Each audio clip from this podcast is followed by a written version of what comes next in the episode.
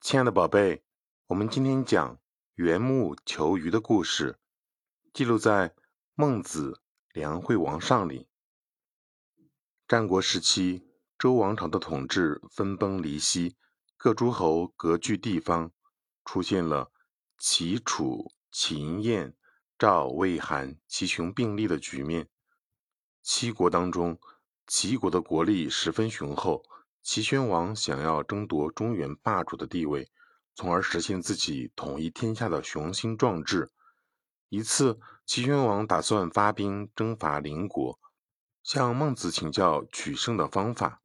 孟子没有直接回答，反而问齐宣王：“大王不惜举全国之力攻打别国，为的是什么？”齐宣王回答说：“为了满足我最大的愿望。”孟子继续追问道：“大王最大愿望是什么？可以说给我听听吗？”齐宣王笑了笑，却没有说话。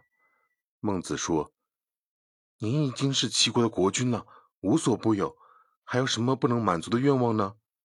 难道是美味可口的食物不够吃，又轻又暖的绸罗绫缎不够穿，美妙的音乐不够听，还是身边侍候的人不够多呢？”这些东西，您的陈明明都会尽力的满足你。您的愿望是这些吗？听了孟子的话，齐宣王只是笑而不说话。孟子继续说道：“我的确知道，您最大的愿望就是要扩张国土，称霸中原，统一天下。那时人们将不会流离失所，能够安居乐业。这也是我所渴望看到的。但是如今您的行为……”就像是爬到树上去抓鱼一样，难以实现愿望啊！齐宣王听到孟子的回答，皱着眉头问：“有这么严重吗？”孟子回答说：“爬到树上去抓鱼，顶多是抓不到鱼，并没有什么后患。可大王您是一国之君，您的一举一动都关乎百姓的安危啊！以您现在的做法，是绝不可能使齐国富强的。”孟子趁机劝说齐宣王放弃攻打邻国。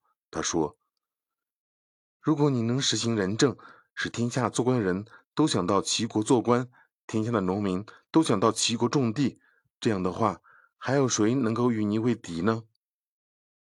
通过这个故事，我们明白什么道理呢，宝贝？缘木求鱼呢，指的是爬到树上去抓鱼，比喻做事的方法和这方向不对。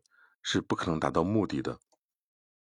齐宣王想要通过攻打邻国，从而统一天下，实现自己的霸业。但孟子告诉他，使国家富强的根本做法是实行仁政，使天下的百姓都能够安居乐业。仁政也是孔子和孟子作为儒家学派一直推行的治国理念。